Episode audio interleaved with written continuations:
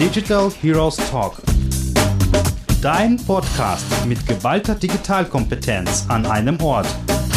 Heute zu Gast Sven Stümeier aka Iron Man. Besondere Fähigkeiten. Digitaler Generalist. Startup-Mentalität. Hands-on. Superpower.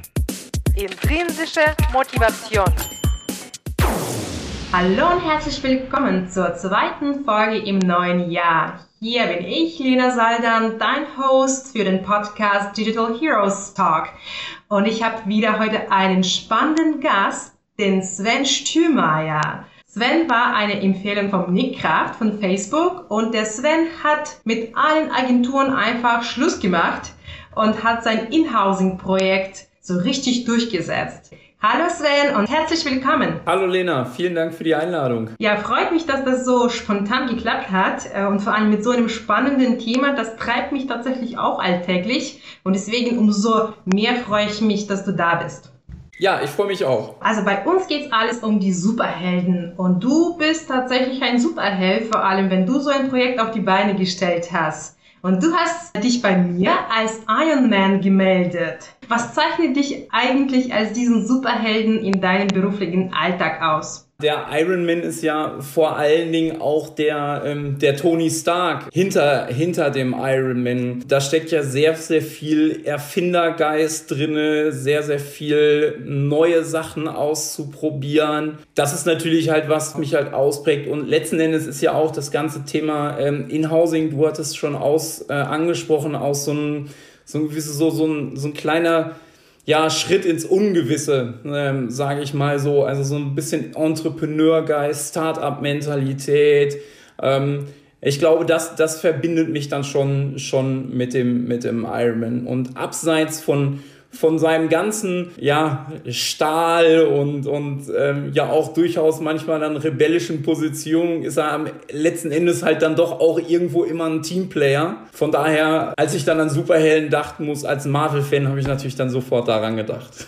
Ja, toll. Ich glaube auch, dass bei so einem Projekt muss man auch Teamplayer sein und generell, also ich glaube, es sind so die Eigenschaften, die auch einen guten Leader ausmachen, ja? Könnte ich mir gut vorstellen, dass du auch eine bist, ne? Das sollen andere beurteilen oder mein Team beurteilen. ja, super. Ich möchte unbedingt erfahren, was du alles so gemacht hast, wie der Prozess abgelaufen ist.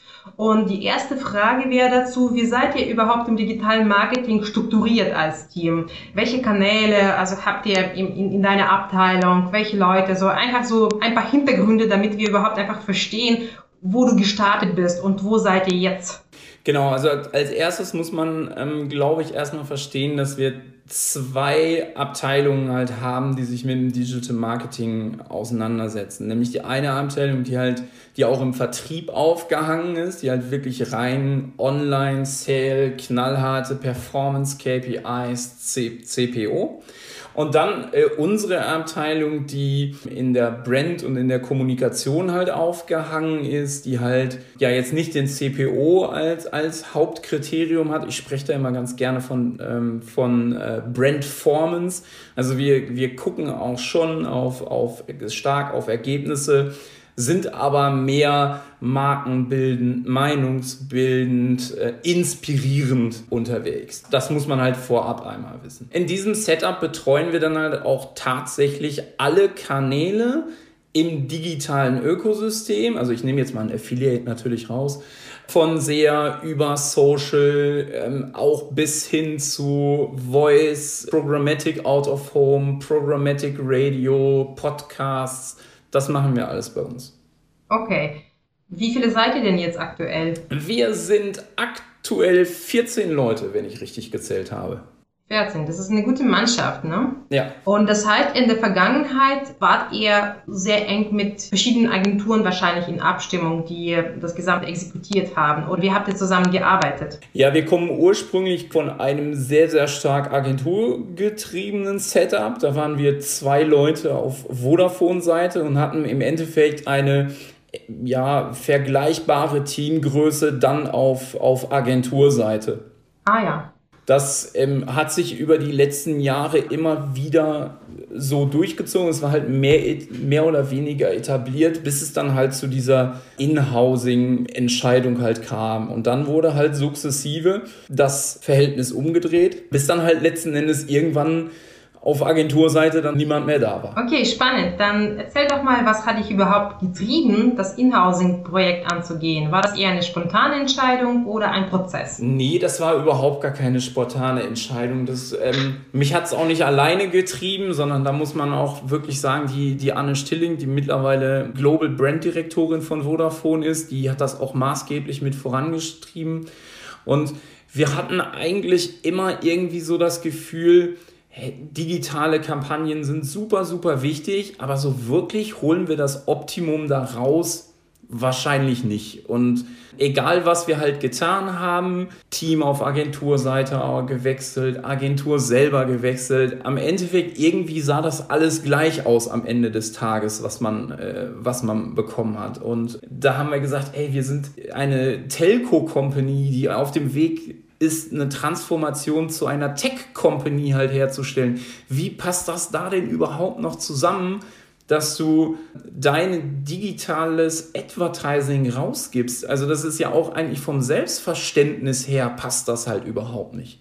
So, und so kamen dann halt irgendwann am Ende des Tages ganz, ganz viele Punkte, wo wir uns immer wieder drum gedreht, immer wieder drum Gedanken gemacht haben und irgendwann, äh, ja, kam dann halt, äh, weißt du was, wir müssen das selber machen. Und zeitgleich hatte die Vodafone-Gruppe ähm, ähnliche ähm, Überlegungen halt schon. Und dann, dann ging das dann innerhalb von, ja, jetzt sagen wir mal, einem halben Jahr alles relativ zügig da eine finale Entscheidung ähm, zu bekommen und das halt auch, auch dann eigenständig durchzuholen. Okay. Hattet ihr eine globale Agentur, also dass mehrere Standorte irgendwie involviert waren? Ja, wir haben, wir, hatten, wir haben immer eine globale Media-Agentur, die sich auch für das für Digital Media sozusagen halt ähm, verantwortlich zeichnet und ähm, die wurde dann halt ja global je nachdem in manchen Ländern ein bisschen mehr, in manchen ein bisschen weniger. Ne? Also gerade kleinere Länder, ich nenne da jetzt sicherlich mal ein Extrembeispiel, zum Beispiel in Ghana oder sowas, die tun sich natürlich extrem schwer, da selber dann halt ein Team in, in, in zu sourcen. Deswegen gab es dann da halt letzten Endes unterschiedliche Modelle, aber die großen Märkte, Südafrika, ähm, Italien, UK, ähm, Deutschland, Türkei, ähm, die haben das dann schon ähm, sehr, sehr stark und äh, ähm, voll durchgezogen, ja. Ah, okay, also sprich, die anderen Märkte sind eurem Beispiel gefolgt und jetzt arbeiten sie auch tatsächlich alles in-house, ne? Ich würde nicht sagen, unserem Beispiel gefolgt. Ich, ich glaube, ich meine, Vodafone Deutschland ist nach wie vor für über 30 Prozent des weltweiten Umsatzes verantwortlich. Wir haben da natürlich eine, dadurch eine, eine Lead-Funktion. Das kann man halt nicht abstellen. Aber ich würde jetzt nicht sagen, dass die, dass die Märkte uns gefolgt sind. Jeder Markt hat da seine eigenen Erfahrungen gemacht. Sicherlich wurde dann vielleicht das ein oder andere Male bei uns angerufen, wie habt ihr das und das und das gemacht. Auf der Gegenseite habe ich auch mal bei meinem Kollegen äh, in Tschechien angerufen und in Südafrika angerufen und habe gefragt, ey, sag mal, wie habt ihr das und das gemacht? Also da war schon in der Vodafone-Community ein, extrem guter Austausch, damit wir das gemeinschaftlich halt hinbekommen. Spannend, auf jeden Fall, dass das auch global durchgesetzt wurde, ne? Das ist echt super, ja. So wie das gerade sich anhört, ähm, ihr seid mit dem Inhousing-Projekt schon sehr fortgeschritten. Ihr seid 14 Leute insgesamt, keine Agenturen mehr an Bord. Anscheinend seid ihr auch nicht schlechter performant geworden, sondern sogar besser, wie es sich so anhört. Wie sahen genau die Phasen aus im gesamten Prozess? Zu Anfang natürlich die Personalgeschichte. Das ist die aller, aller wichtigste, ja, der aller, aller wichtigste Step, den du halt nehmen musst. Und gerade das Personal ist in, insofern kritisch, weil du natürlich auf der einen Seite halt ein Team halt brauchst, was extrem gut funktioniert, was ein, mitunter auch ein echt ein, ein tiefes Detailwissen hat, was aber halt auch sehr, sehr schnell diese Agenturmentalität, dieses ich empfange ein Briefing halt einfach abstellen muss und halt selber agieren muss, Selbstverantwortlichkeit äh, zeigen muss. Und daher würde ich schon sagen, dass das Recruitment essentiell wichtig ist. War das auch der erste Schritt, an was ihr gedacht habt? Oder war Vielleicht habt ihr euch davor Gedanken gemacht, hey, lass uns mal die Situation anschauen, den Markt analysieren, schaffen wir das, schaffen wir das nicht, also was würden wir generell benötigen? Habt ihr da so vielleicht eine Voranalyse gemacht oder habt ihr erstmal gesagt, okay, wir brauchen halt gute Leute, lass uns mal damit erstmal starten? Ja, also natürlich hat man sich mit dem, ähm, mit dem einen oder anderen unterhalten. Ne? Also es gibt ja das ein oder andere Düssel, also in Düsseldorf ansässige ähm, Kosmetikunternehmen, die, die die, auch schon ein Inhousing gemacht haben, mit denen sind wir relativ gut informativ im Austausch. Da, da unterhält man sich dann, dann mal drüber. Oder halt auch auf Technologiepartnerseite, dass da vielleicht schon Erfahrungen mit Kunden im Inhousing ähm, gelaufen sind. Das haben, wir, das haben wir selbstverständlich gemacht, wobei wir das eigentlich nicht gemacht haben, um die die eigentliche Entscheidung ähm, nochmal vom Inhousing zu verifizieren oder zu sagen, machen wir das jetzt oder machen wir es nicht. Das war halt wirklich nur Erfahrung, was ist ein bisschen zu beachten und was sind halt einfach Erfahrungswerte, ähm, die uns beim, beim Setup dieses Inhousings äh, helfen können. Und war das Management gleich auf eurer Seite im Sinne von, dass ihr das komplette Commitment seitens Top-Management erhalten habt, so nach dem Motto, hey, macht mal das, schauen wir mal, was passiert oder war da auch eine Abstimmung notwendig und war auch eine gewisse Phase notwendig, bis ihr zu der gemeinschaftlichen Entscheidung gekommen seid? Ja, also die, die, die Anne, die ich eben schon ab, abgesprochen die war sofort mhm. auf der Seite. Also das brauchte man, man ihr nicht, nicht zweimal zu erzählen. Aber sicherlich bei dem einen oder anderen Verantwortlichen mussten wir dann doch noch Überzeugungsarbeit leisten. Und ich erinnere mich da auch noch echt wirklich an, an einem Meeting, wo wir dann der Agentur das auch mitgeteilt haben, die dann natürlich wenig begeistert war und uns erstmal so ein bisschen auch so ein kleines Schreckensszenario da vielleicht versucht hat, irgendwie aufzumalen. Und dann, dann, dann kam, dann kam halt dann unser, unser Chef halt auch gleich und meinte halt so, ja, sind wir wirklich sicher, dass wir das wollen?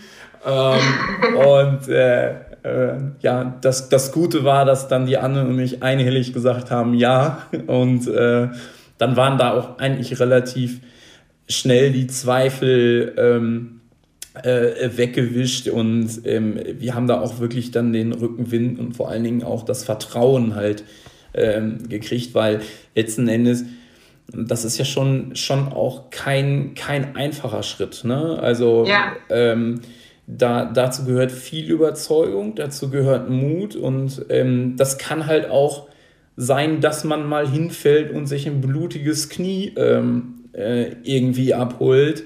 Ähm, wichtig ist dann halt wieder aufstehen und weitermachen, dass da irgendwo mal was schief geht, das, ist, das kann passieren und das ist ganz normal und, und das muss, glaube ich, im Hinterkopf Kopf sein. Ansonsten wird es, glaube ich, schwer. Oder ist es schwer? Ja, klar, das ist auch ein gewisser Lernprozess. So etwas wie alleine laufen lernen. ja, ist ein guter Vergleich, ja.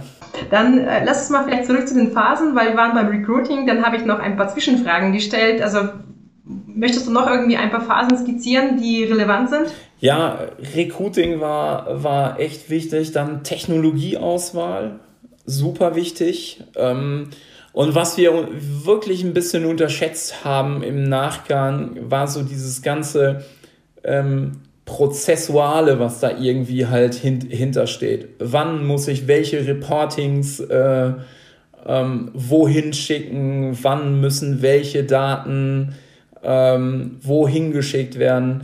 Ähm, das hat uns am Anfang ähm, dann doch ein bisschen ins Schlittern äh, gebracht. Das war sehr sehr mühsam, sehr aufwendig. Ähm, aber ähm, ja, sobald dann halt die technische Infrastruktur halt steht, ist das, ist das dann auch natürlich wieder viel, viel leichter möglich. Aber das waren, waren so die, die ersten drei wichtigen Schritte. Ja, ähm, du hast gerade gesagt, also viel ähm, administrativen Aufwand, also das ist häufig, was die Agentur tatsächlich abfängt. Es herrscht auch die Meinung, dass Agenturen günstiger, schneller und innovativer sind als Unternehmen. Ja, also Gerüchte. Wie ist deine Meinung dazu und welche Vor- und Nachteile siehst du im Inhousing? Du hast gesagt, günstiger, schneller und innovativer. Genau, ja. Okay. Günstiger, nein. schneller nein, innovativer, das kann sein. Ich glaube, dass es eine, eine der größten Herausforderungen, die Unternehmen haben, wenn sie Inhousing machen, ist Betriebsblindheit. Du musst wirklich es einkalkulieren, deinem Team die notwendige Zeit zu verschaffen, dass sie einen Blick nach außen bekommen, dass sie sich mit Leuten treffen können, dass sie sich auf fortbilden können, dass sie auf Messen gehen, dass sie wirklich auch einschlägige Internetquellen recherchieren, durchlesen können, um halt da wirklich an der Zeit zu bleiben. Und was ich auch äh, wichtig finde, ist, wenn man ein Inhousing macht, das muss ja halt nicht unbedingt notwendigerweise so sein, dass ich halt auf Agenturen in jeglicher Hinsicht gänzlich verzichte. Wenn es ein Spezialgebiet gibt, wo, wo eine Agentur sehr, sehr stark ist und wo man dann den Input ähm, benötigt, spricht das, glaube ich, auch nicht dagegen, sich da dann ähm, eine Beratungsleistung explizit mal ähm, dafür rein, ähm, reinzuholen, um halt so seine, ja, seine Fortbildung halt, ähm, halt zu bekommen. Aber das ist, das ist wichtig. Und das ist, ein, weil das ist wirklich ein, ein, ein Risiko. Ich habe noch vielleicht eine kurze Frage zu dem, was du gerade gesagt hast. Also es herrscht die Meinung auch, dass die großen Agenturen, zum Beispiel die globalen Agenturen, dass sie viel besser sind von der Qualität als so kleinere, weil du meintest gerade, also vielleicht kann man auf einzelne Beratungen zugreifen, ja, auf die kleineren Agenturen oder vielleicht spezifische Aufgaben äh, kann man auch delegieren. Ich habe auch eine gewisse Meinung dazu. Ich glaube schon, dass äh, es egal ist, wie groß die Agentur ist. Also je größer das, das Schiff ist, vielleicht desto langsamer bewegt es sich, ja.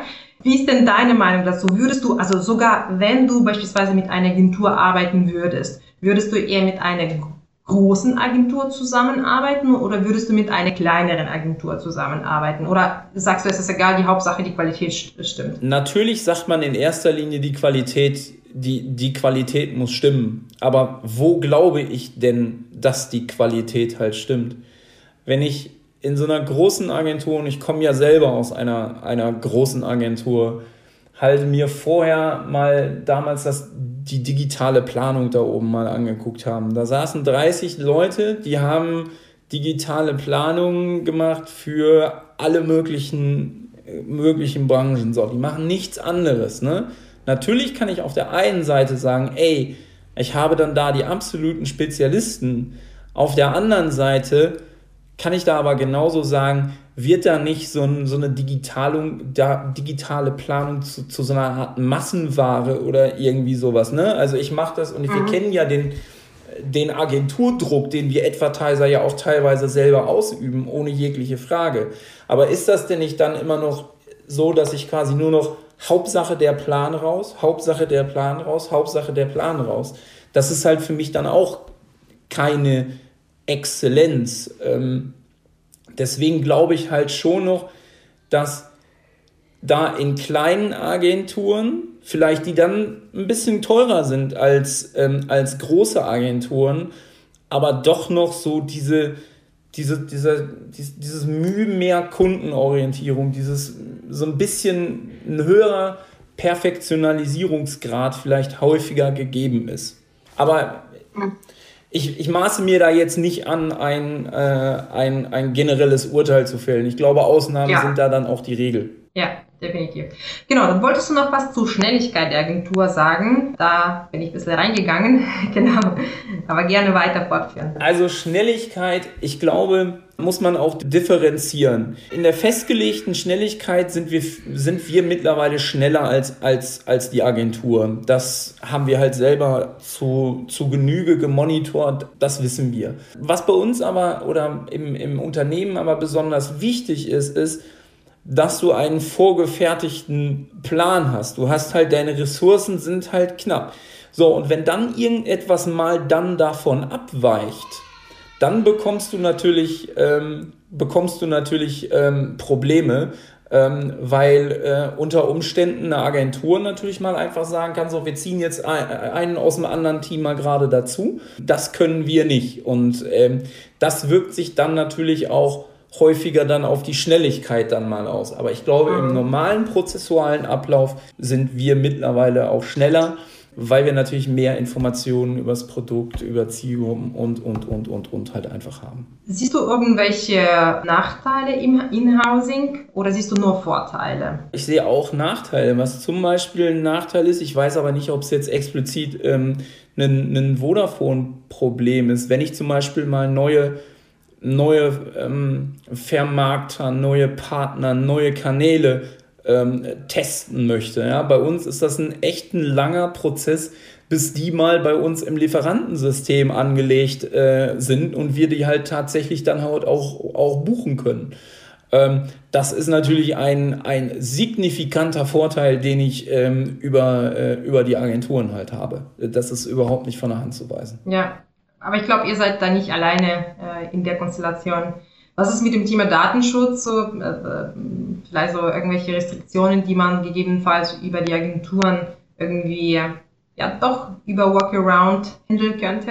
Also Datenschutz ist bei uns ähm, ein total sensibles Thema und das ist sicherlich auch einer der großen Gründe gewesen, warum, warum wir Inge, äh, Ingeshorst haben. Wir, wir haben letzten Endes von unseren Kunden hochsensible Daten, ja, bis hin zur, natürlich klar, zur Telefonnummer. Ähm, und da, da fühlen wir uns äh, absolut verpflichtet. Ne? Also Beispiel, ähm, wir, wir nutzen bisher immer noch nicht ähm, einen, einen Audience-Match bei, äh, bei Google oder äh, bei Facebook. Also das ist wirklich ein, ein Punkt, der uns super, super wichtig ist und deswegen halt auch keine Agentur da in jeglichem Zusammenhang mit unserer Daten. Hm, ja, auch das Thema Daten-Ownership wahrscheinlich. Ne? Also ich äh, zumindest aus meiner aus meinem Alltag äh, gibt's immer so, steht immer die Frage im Raum, okay, wem gehören eigentlich die Daten, wenn wir zusammen irgendwas machen? Ne? Also das ist, äh, wäre auch ein Vorteil. Ne? Vorm Inhousing habe ich dann auch festgestellt, von unseren Social Accounts gehörten uns die Daten nicht. Da war ich schon sehr, äh, da war ich schon sehr überrascht. Okay. Am liebsten gleich davor klären. Ne? Das machen wir auch jetzt. Immer davor klären, solche, solche Einzelheiten, weil sonst kommt eine böse Überraschung. Das ist dann, das tut dann weh. ja. Okay, genau. Dann erzählt doch mal, ob ihr irgendwelche Herausforderungen noch hattet äh, innerhalb eurer Reise zum eigenen Inhouse-Team. Herausforderung, ich glaube, der ganze Weg ist eine, eine riesige Herausforderung. Ganz wichtig, aber es ist aber auch keine unlösbare Herausforderung. Herausforderung sicherlich ist in, gerade in erster Zeit, wenn die Technologie noch nicht wirklich da ist, du aber das im im laufenden Kampagnenbetrieb ähm, alles, alles irgendwie umstellen musst. Du kannst ja jetzt auch nicht als ein äh, Vodafone, ein großer Advertiser sagen, so, wir machen jetzt mal ein Inhousing und deswegen stellen wir digitale Werbung jetzt einfach mal für ein Dreivierteljahr ähm, äh, oder sowas ähm, komplett aus. Also da die Waage zu finden, was ist der Kompromiss, den ich eingehe, was dann vielleicht in der Kampagnenperformance irgendwie mal nicht funktioniert, versus, okay, ich muss jetzt hier einzelne Sachen irgendwie hinsichtlich Reporting und so weiter aufbauen. Ich erinnere mich da auch noch gut dran, dass äh, in, in einer unserer ersten Inhousing-Kampagnen die erste Woche das Reporting nicht, nicht, nicht funktioniert hat. Das sind dann, ja, wo gehobelt wird, da fallen Späne. Und das ist natürlich eine Herausforderung, das zu, das zu tarieren. Ansonsten, ja, die, richtige, die richtigen Publisher dann halt letzten Endes zu finden, das richtige Technologie-Setup zu finden, ähm, auch Prozesse mit anderen Teams intern zu, zu finden, weil das bedeutet ja auch, wenn ich das alles intern ähm, nun, nun abhandle, ähm, das ist nicht so wie, ich gebe das jetzt mal an die Agentur und dann aus den Augen, aus dem Sinn, sondern da muss halt schon auch eine ja, das muss halt schon Hand in Hand ähm, funktionieren. Ne? Prozesse, die du halt vorher, zum Beispiel Werbemittelabstimmung, wo du halt vorher nicht so wirklich involviert warst. Jetzt bist du da halt voll, mhm. voll drin involviert. Und das bedeutet natürlich halt auch, dass sich andere Abteilungen, mit, denen, mit denen du zusammenarbeitest, wie die Kreation, wie Content, die müssen sich natürlich auch ein, ein Stück ähm, da, da umstellen und sich so ein bisschen an die, ja, In-Housing-Prinzipien, sage ich mal, mal, mal anpassen. Und das ist sicherlich auch für, für viele eine Herausforderung. Plus, wie ich halt gesagt habe, ähm, gerade bei, bei den Mitarbeitern dann dieses, äh, diese, diese Mentalität, okay, ich muss jetzt diese Proaktivität reinbringen, ich muss das von, ich muss das selbstverantwortlich, eigenverantwortlich halt hinbekommen. Ähm, das ist halt gerade, wenn, wenn Leute aus, aus Agenturen halt kommen, sicherlich am Anfang noch etwas schwieriger und gewöhnungsbedürftiger. Ja, bei mir sprudeln die Fragen zu dem, was du gerade gesagt hast. Also die erste Frage ist, werdet ihr zum Teil als eine interne Agentur angesehen oder wie ist da das Verhältnis zu den anderen Abteilungen? Teils, teils. Ne? Also wir werden mhm. teilweise wirklich als interne Agentur halt angesehen, so nach dem Motto, ja, dann geben wir jetzt mal die Creatives, dann sollen die uns das Ganze mal irgendwie in den, in den Markt schieben. Ähm, das Gute ist halt aber, oder ja, die, die, die Entwicklung unseres digitalen Ökosystems bringt halt einfach mittlerweile so mit, dass du halt Spezialisten halt brauchst. Also was passiert denn da jetzt gerade draußen äh, mit, mit den ganzen Cookies? Äh, wenn die da, wenn die in einem Jahr nicht mehr sind. Oder jeder, jeder redet von, von Brand Safety im, im Bereich Programmatic. Wie, wie stellen wir das denn, denn überhaupt sicher? Und jeder sagt Data-driven driven Marketing. Wie gehe ich denn damit um? So, und äh, wenn, wenn dann halt auf einem so eine Fragen kommen, dann sind wir ganz schnell eben nicht mehr die, ja, die, die Abwickler, sondern dann sind wir auf einmal die Consultants. Und das macht auch mhm. dieses, mhm. ja, dieses breite Spektrum, was wir halt letzten Endes dann halt verantworten, so, so unheimlich spannend für, ähm, für, für mich, für, für, für unser Team sicherlich halt auch. Habt ihr so ein bestimmtes Projektmanagement-Tool, in welchem ihr zusammenarbeitet mit anderen ähm, Abteilungen? Wahrscheinlich, weil ich kann mir gut vorstellen, zumindest aus, aus, sozusagen aus meiner Struktur, dass viele Anfragen kommen. Wie managt ihr das? Weil 14 Leute ist, ist so ein mittelständisches Format, ja, also wenn so eine mittelständische Agentur zum Beispiel, wie schafft ihr dann so viel abzuwickeln? Gibt es so äh, spezielle Prozesse, die ihr extra entwickelt habt, damit es auch alles funktioniert? Damit, damit das Thema Priorisierung klappt, damit das Thema ähm, ja Verantwortung oder Ownership Club, also diese ganzen Projektmanagement-Prozesse halt. Ne? Ja, das war auch ein Learning, dass wir das brauchen. Äh, wir haben das mhm. dann nach ähm, einem halben Jahr, ähm, haben wir das erst mit, mit Trello versucht. Dann wurde allerdings bei Vodafone komplett Teams implementiert und seitdem haben wir eigentlich unsere ganzen Projekte alles äh, in Teams orchestriert. Wir haben ähm, teilweise standardisierte Briefing-Prozesse, wir haben standardisierte Meetings, ähm, wo halt wirklich dann über explizit über ähm, vorher festgelegte Agenda mit Kampagnenthemen äh, gesprochen werden und so versuchen wir das ähm, äh, zu strukturieren. Aber es gehört mhm. auch viel Eigenverantwortung und es gehört auch viel Vertrauen der in die Mitarbeiter halt, äh, halt letzten Endes dazu. Das muss man auch sagen gerade jetzt in diesen Zeiten? Stichwort Mitarbeiter beziehungsweise gute Leute. So gute Leute im digitalen Marketing zu finden, ist schon nicht einfach.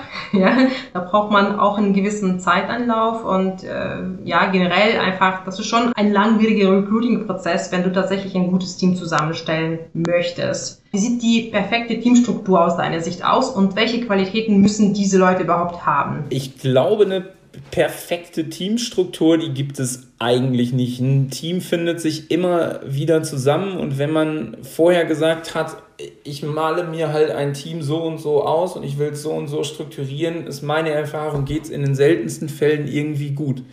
Ich glaube, das Wichtigste an natürlich ist halt sowas wie, wie Teamchemie und ich habe es eben halt schon mal gesagt, da gehören dann halt Leute zu, die auf der einen Seite halt sehr, sehr stark kollaborativ arbeiten, die aber halt selber auch eine, ein hohes Maß an intrinsischer Motivation halt haben. Also ich würde in meinem Team niemals je, jemanden äh, ähm, haben wollen, der nur in einer Empfängerrolle ist. Also so nach dem Motto, du musst mir etwas sagen, damit ich was tun kann. Ich glaube, das ist ganz, ganz wichtig. Wenn man dann halt so ein ähm, Team halt auch besetzt, ist es, glaube ich, ebenso wichtig, ähm, zu versuchen, ein sehr, sehr heterogenes Team, was Schwerpunkte äh, angeht, äh, ähm, zu finden. Also als Beispiel, ich habe wirklich halt jemanden, ähm, der hat ganz, ganz äh, klassische äh, Mediaplanung noch gemacht und hat dann Digitalplanung bei der, bei der, bei der Rewe-Gruppe ähm, zum Beispiel gesagt. Darüber hinaus habe ich auch, auch jemanden, ähm, der beschäftigt sich seit jeher mit, ähm, mit der Blockchain-Technologie. Oder ich habe jemanden, der ähm, von einem äh, digitalen äh, Trading Desk äh, halt kommt. Also ich glaube, da, da ist halt wirklich ganz, ganz wichtig, ganz, ganz viel Variation in den Fähigkeiten und in den Skills zu haben. Neben einem gewissen Grundstock natürlich. Wie gehst du denn im Hiring-Prozess überhaupt vor und worauf legst du einen besonderen Wert? Also vor allem bei den Qualitäten sowohl fachlicher als auch Soft Skills Natur. Ich lege darauf Wert, dass man sich immer hinterfragt. Ich würde halt sagen, das Schlimmste ist, wenn gerade in diesem digitalen Raum, wenn man, wenn man immer alles als ja, gegeben halt hinnimmt. Also das war schon immer so, deswegen, deswegen mache ich das jetzt auch so. Wenn ich da irgendwo mal im Bewerbungsgespräch halt raushöre, dass halt jemand so eine Einstellung hat, ähm, dann wird es halt irgendwie schwierig im, im, im Inhousing und auch bei so einer progressiven, ähm, bei so einem progressiven Unternehmen, ähm, wie, wir, wie wir es sind. Dann achte ich sehr, sehr stark auf die, die Persönlichkeit. Hat, hat diese Person auch eine, eine gewisse Durchsetzungsfähigkeit? Kann er seinen Standpunkt ähm, dementsprechend ähm, äh, vertreten? Zahlen oder und, und Analysen und eine gewisse Datenaffinität sollten auf jeden Fall gegeben sein für, fürs digitale Business. Ähm, ähm, das ist ganz klar.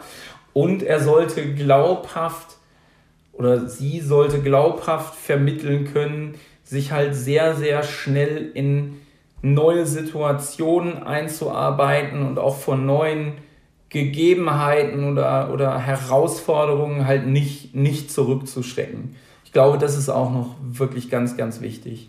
Und ich finde, diese Sachen, Fach, viele fachliche Sachen kann man, kann man erlernen was so grundsätzliche Einstellungsmerkmale angeht, die kann man halt nicht erlernen. Und da, ähm, da muss es halt aus meiner Sicht dann eher passen. Ja, dem stimme ich echt komplett zu. Also das sind auch meine Schwerpunkte ähm, bei dem Hiring-Prozess.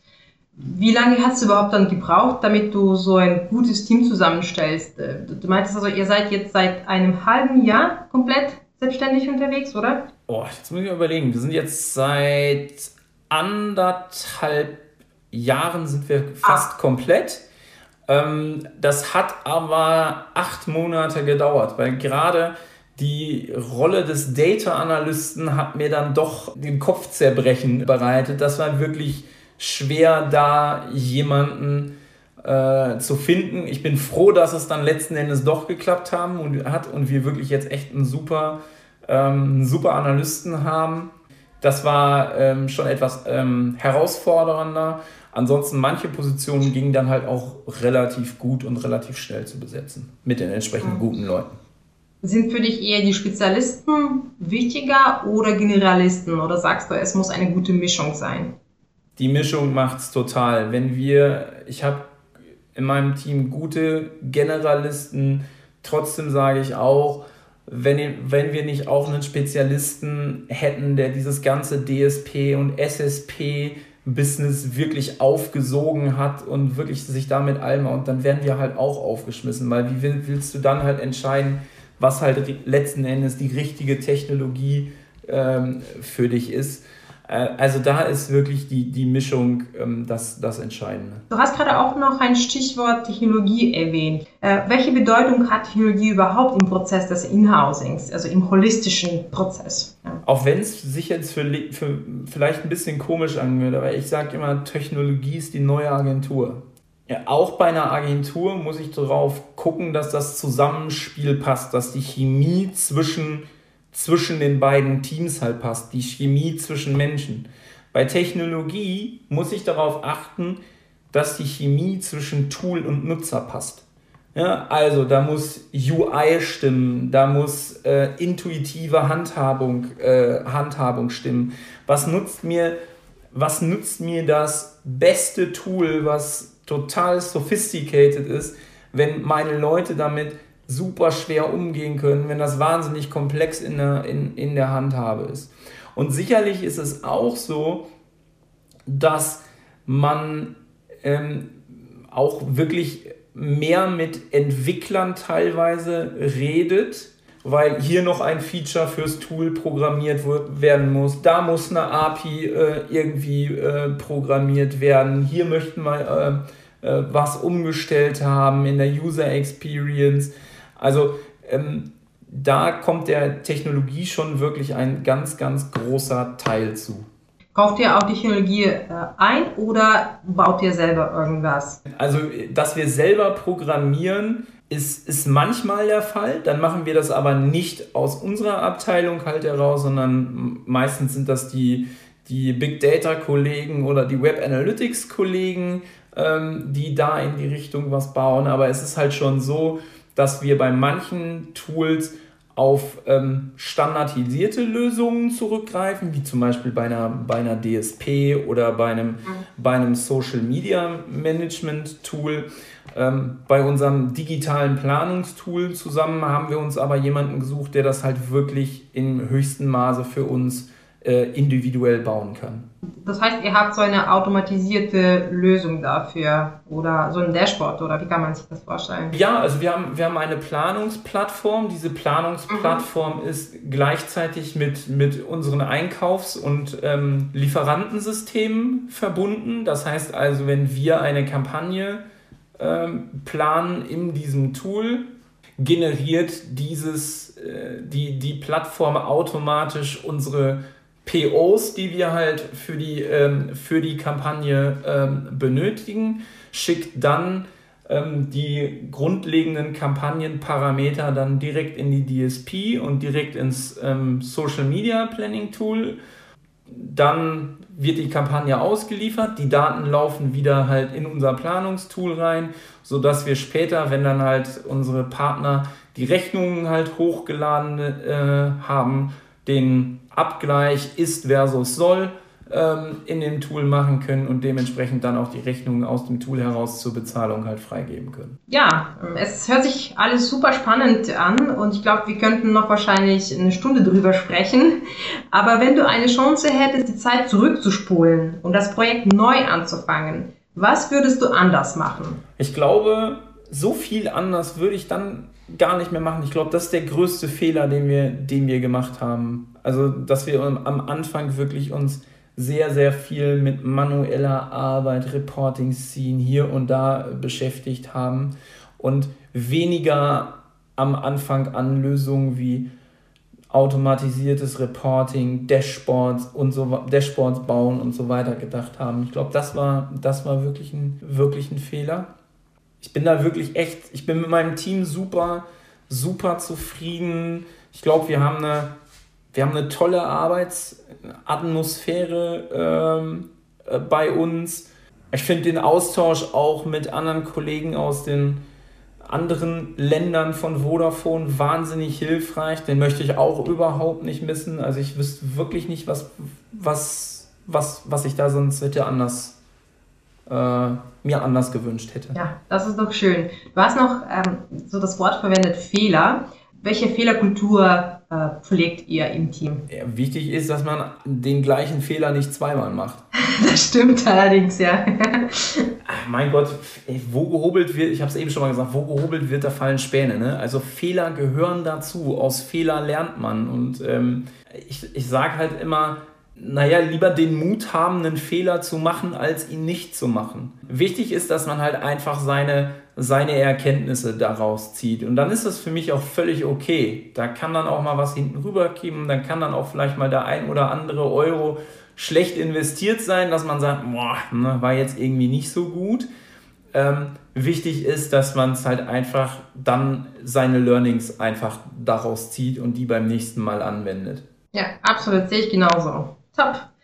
Du hast noch ganz am Anfang gesagt, äh, dass du gerne äh, dir, aber auch deinen Leuten einen Freiraum zur Weiterbildung, zum Knowledge Sharing gibst. Vielleicht hast du für unsere Zuhörer einige äh, Bücher oder Zeitschriften oder Podcasts, ähm, die du empfehlen kannst. Das ist wirklich eine, eine, eine schwierige Frage. Ich glaube, da gibt es halt so diese, diese klassischen Wettportale, T3N, Edzine oder was weiß ich, die man sich, sich durchlesen kann. Was ich immer sehr, sehr gut finde, ist, wenn man auf LinkedIn gerade so dem einen oder anderen, der halt in dieser, dieser ähm, Technologieszene ähm, ähm, beheimatet ist, wenn man, wenn man dem, dem halt folgt, weil da kann man halt ganz, da kann man halt sehr, sehr spitz dann auf Special Interest Seiten kommen, die man halt so ähm, vielleicht am Anfang gar nicht ähm, so auf dem, auf dem Schirm halt hat. Also das kann ich wirklich sozusagen als kleinen Hack sozusagen empfehlen. Folgst du eigentlich äh, bestimmten Experten, die du vielleicht empfehlen kannst? Ich finde zum Beispiel den äh, immer sehr spannend, was er teilt, den, den Jochen Schlosser ähm, von, äh, von, von Adform, der C CSO von Adform ist oder, oder ein, ein, ein Uli Hegge oder ein, ein Lukas Fassbender von, von The Trade Day Desk. Also da gibt es ähm, wirklich viele, viele spannende Leute, Rachi Thomas. Ähm, also wirklich kann ich echt wirklich nur, nur raten, einfach, einfach mal, mal, mal durchstöbern. Ja. Bist du aktiv selber auf LinkedIn? So dass du auch mal so Expertentipps raushaust oder irgendwelche spannenden News oder ähnliches oder bist du eher der Follower? Ich würde sagen, ich bin ein minimalistisch aktiver. Also ab, und, ab, und, ab und an ähm, sage ich halt, ähm, poste ich auch mal was. Natürlich im, im stark, wenn es irgendwie im Zusammenhang mit Vodafone steht, wenn es im Zusammenhang mit unserem Team steht, wenn es im Zusammenhang mit äh, Kampagnen steht. Aber ich bin auch ganz ehrlich, ähm, ich weiß nicht, ob die, ob ich zu jedem meinen Senf dazugeben muss, ob die Leute das halt irgendwie immer von mir hören wollen. Ähm, deswegen lasse ich da doch dann echt wirklich dann äh, genau solchen Leuten, wie ich es äh, eben erwähnt habe, da wirklich auch den Vortritt, um, um denen zu folgen, weil ich finde, da kann man wirklich echt noch auch noch viel, viel Learning draus ziehen. Challenge Time. Das ist übrigens eine super Überleitung zu unserem Challenge Time. Und zwar äh, nenn mir doch einen Experten oder weiß ich was, vielleicht einen Kollegen von dir, äh, den ich unbedingt äh, zu einem Interview einladen soll und zu einem digitalen Helden nominieren soll. Ich finde es wirklich echt immer klasse, mich mit dem Jochen Schlosser auszutauschen äh, von Adform. Ähm, da, das kann ich halt echt, ähm, echt wirklich, wirklich empfehlen. Wahnsinnig ähm, smarter Guy und ich muss auch wirklich sagen, Jochen war der Einzige, der mir wirklich das Thema, den Unterschied zwischen äh, künstlicher Intelligenz und, äh, und Machine Learning äh, äh, mal erklären konnte. Das soll schon was heißen. Also der, den würde ich halt wirklich, wirklich als Gesprächspartner äh, empfehlen. Ansonsten auch sehr, sehr spannend ist der, ist der Marin Čokovic, der äh, einen, einen Startup in Kroatien hat, was sich äh, Adscanner nennt ähm, die versuchen, TV-Werbung in der Messung auf ein digitales Niveau halt, ähm, halt zu bekommen. Ah, also äh, versuchen halt digitale Kriterien auf die TV-Messung anzuwenden. Auch ähm, sehr, sehr spannender Mensch. Toll, dann habe ich, die, hab ich mir die beiden Namen notiert und äh, ich werde die definitiv kontaktieren, mal auf LinkedIn. Perfekt, Sven, ähm, mega Gespräch, hat mir super viel Spaß gemacht. Ähm, danke dir dafür. Ähm, ich kann wahrscheinlich nur allen Leuten da draußen, die sich vielleicht das nicht trauen, mal auszuprobieren, vielleicht ein paar Services zu inhausen, ähm, einfach mal sagen, nur zu oder Mut zu oder just do it. Einfach mal testen, vielleicht wird auch daraus was Schönes, oder? Ja, absolut. Ich stehe auch gerne für, für ähm, Erfahrungsaustausch ähm, zur, zur Verfügung. Ich habe es ja schon gesagt, mit, mit dem einen oder anderen Unternehmen tauschen wir uns halt ähm, sowieso ähm, auch aus, ähm, da auch wirklich keine Hemmschwelle zu haben. Dafür hat man ja LinkedIn. Einfach frei drauf lostexten. Viel Erfolg für deinen Podcast. Hat mir auch eine Menge Spaß gemacht. Danke dir. Ciao.